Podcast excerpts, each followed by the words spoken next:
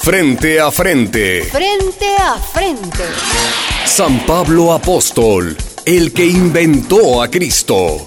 Y María Magdalena, la que conoció a Jesús. Audiencia de emisoras latinas, nuevamente con ustedes y nuevamente con dos invitados en exclusiva que ninguna otra radio ha logrado conseguir. Me refiero a San Pablo, el apóstol que tantas epístolas escribió. Gracias, muchas gracias por esta nueva invitación. Y a María Magdalena, que no sé si tuvo tiempo de leer alguna de ellas. Mm, pues no, la verdad. Ni tiempo ni podía, porque a las mujeres no nos enseñaban a leer. ¿Por qué? Porque como usted puede imaginar, una mujer sin letras es más fácil de dominar. Mm, sin letras y sin cabeza. ¿Cómo? Precisamente sobre las mujeres, en una de sus cartas más conocidas, la primera a los Corintios, usted, San Pablo, escribió algo, digamos, eh, eh, desconcertante. ¿A qué se refiere? Eh, le pido a la productora Magali que lo lea, por favor, Magali. Quiero que sepan esto. La cabeza de Cristo es Dios. La cabeza del hombre es Cristo y la cabeza de la mujer es el hombre. ¿Qué? El hombre es la imagen y el reflejo de Dios, mientras que la mujer es el reflejo del hombre. ¿Cómo dice? En efecto, no es el hombre el que procede de la mujer, sino la mujer del hombre. ¿Usted escribió eso, don Pablo? sí, lo escribí. Pero, don Pablo, con todo respeto, ¿quién lo parió a usted? ¿No fue una mujer? Claro. ¿Mi madre? ¿Y su madre no tenía cabeza? ¿Ah? ¿Mujeres sin cabeza dan a luz a mentes tan brillantes como la suya, don Pablo? Mi estimada María Magdalena. Así está escrito en las sagradas escrituras, que primero fue Adán y de Adán nació Eva. Me importa un dátil. Que yo sepa, los varones no pueden parir. Fue por una costilla. Ay, así que usted, don Pablo, usted que es un hombre tan estudiado, usted me sale con esas escrituras antiguas, con esa tal costilla que Jesús nunca mencionó. Emisoras Latinas, la emisora de las causas justas. Participa y llámanos al 000 144 7272. Tenemos una llamada. ¿Aló? ¿Quién nos llama y de dónde? El nombre y el lugar es lo que menos interesa. Soy una mujer. Le escuchamos. Y me siento ofendida por lo que escribió ese señor Pablo. ¿Quiere escuchar otra perlita de las que aparecen en sus cartas? Sí, claro, ¿cómo no? Dígame dónde. Lea la primera carta a Timoteo en el capítulo 2. Lea, lea para que se asombre. A ver, Magali, por favor, ¿podemos buscar ese texto? Muchas gracias. Yo no permito que la mujer enseñe ni que ejerza autoridad sobre el hombre que se mantenga en silencio. ¿En silencio? Porque Adán fue formado primero y Eva en segundo lugar. Así es. A pesar de esto, la mujer podrá salvarse engendrando hijos. ¿Cómo? También eso enseñó usted, don Pablo. sí. Primero sin cabeza y ahora conejas. ¿Pero de qué conejas habla usted? Yo no he mencionado a ese animalito. Usted acaba de decir que las mujeres solo valemos si parimos. Así dije. Como conejas, ¿no? ¿Mm? Que solo nos salvamos si somos madres. Así es. Don Pablo, usted. Usted es un machista. Ey, ey, ey, ey, Más respeto con la palabra de Dios. Ah. Yo escribí lo que ya está escrito en los libros santos. Que el engañado no fue Adán, sino la mujer que, seducida por el demonio, incurrió en el pecado. Ay, y seguimos con la historia de la serpiente y el arbolito. Veo que los teléfonos de emisoras latinas están calientes. ¿Aló? Eh, aló, mire, señor periodista. San Pablo ha establecido el orden natural. Dios, Cristo, el hombre, la mujer, los hijos, la familia, la base de la sociedad. Esa es la jerarquía querida por Dios. ¿Y qué pensaba Jesús de la familia María Magdalena? Porque en nuestro tiempo en las familias hay tanta violencia, tanto maltrato, tantos abusos. Mm, bueno, eso, eso es de todos los tiempos. Familias que no son familias. Yo vi mucho de eso en Magdala. ¿Y qué pensaba él de su familia? Jesús quería mucho a su madre, a sus hermanos, a sus hermanas, pero algunas veces los tuvo que enfrentar, porque para él la comunidad era más importante que la familia. ¿Y de qué comunidad estamos hablando? De la que estábamos construyendo para que cambiaran las cosas en nuestro país, para que llegara el reino de Dios. Me acuerdo, me acuerdo de un día hablando en Cafarnaúm. Yo, yo ya estaba con él en el movimiento y desde, desde Nazaret, desde ahí vino su familia a buscarlo. Por lo que andaba hablando, lo tildaban de loco y querían detenerlo. Lo enojado que se puso con su madre, a pesar de lo mucho que la quería.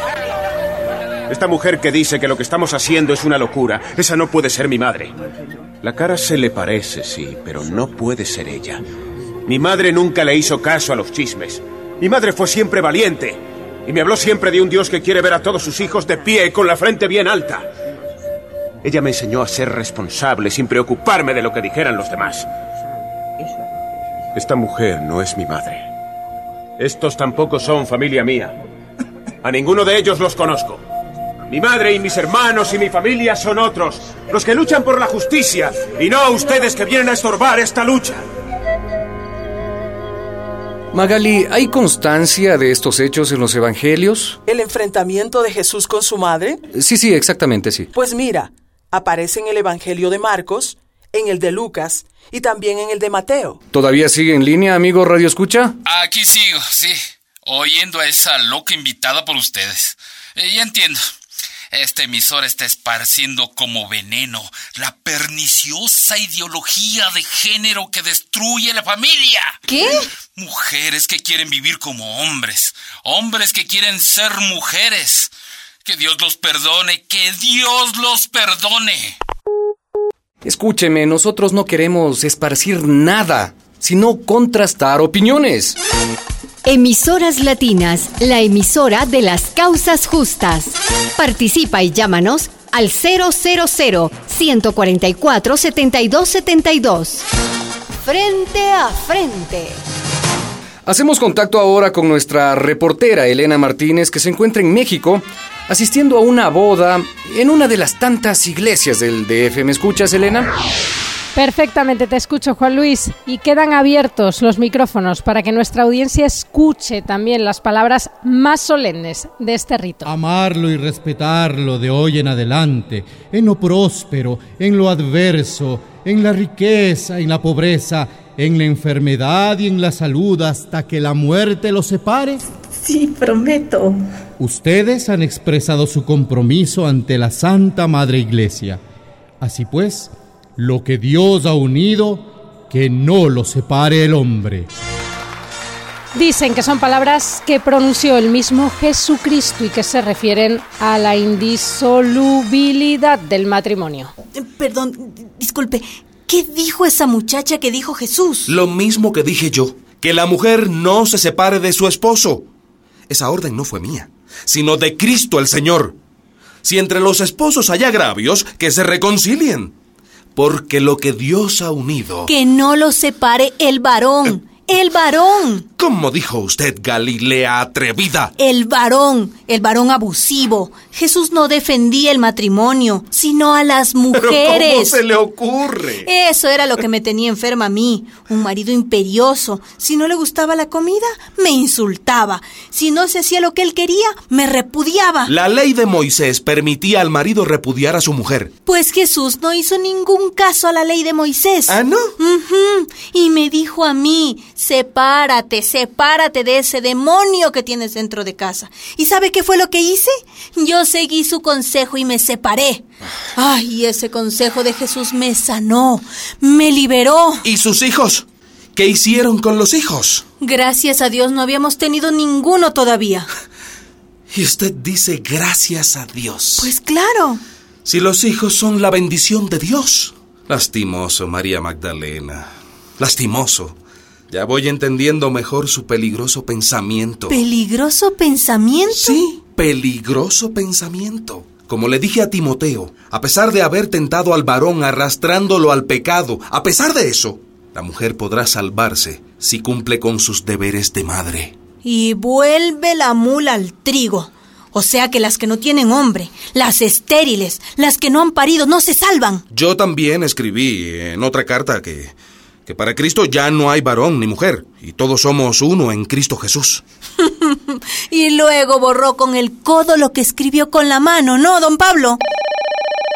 Tenemos otra llamada. ¿Aló? ¿Cómo está, Juan Luis? Sí, ¿con quién hablamos? Nuevamente llamo a su programa que está poniendo sobre el candelero la luz que estaba escondida bajo el celemín. José María Castillo. Un gusto escucharle de nuevo, por favor. No me diga que es el mismo embustero que dijo que yo soy un problema. Por favor, Pablo, no se altere. Veamos qué tiene para comentar este reconocido teólogo. Lo escuchamos.